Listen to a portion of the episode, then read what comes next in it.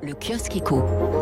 Les grands titres de la presse économique, une date à la une ce matin, le défi du 9 juin. C'est le choix du Parisien. Le défi, c'est évidemment le retour au bureau. Le nouveau protocole sanitaire gouvernemental met fin au télétravail à 100% à partir de mercredi, mais tous les salariés, ne semble-t-il, ne rêvent pas de revenir en entreprise. Le Parisien parle ainsi de climat anxiogène. Certains ne supportent plus le bruit après un an passé au calme de la maison.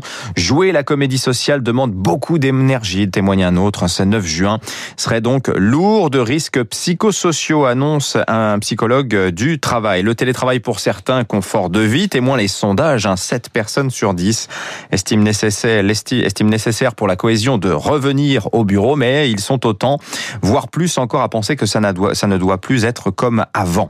Il est aussi grandement, question ce matin dans la presse de l'attractivité de la France. Publication du baromètre EY ce matin. Son président France, Éric Fourel, d'ailleurs, sera avec nous dans quelques minutes.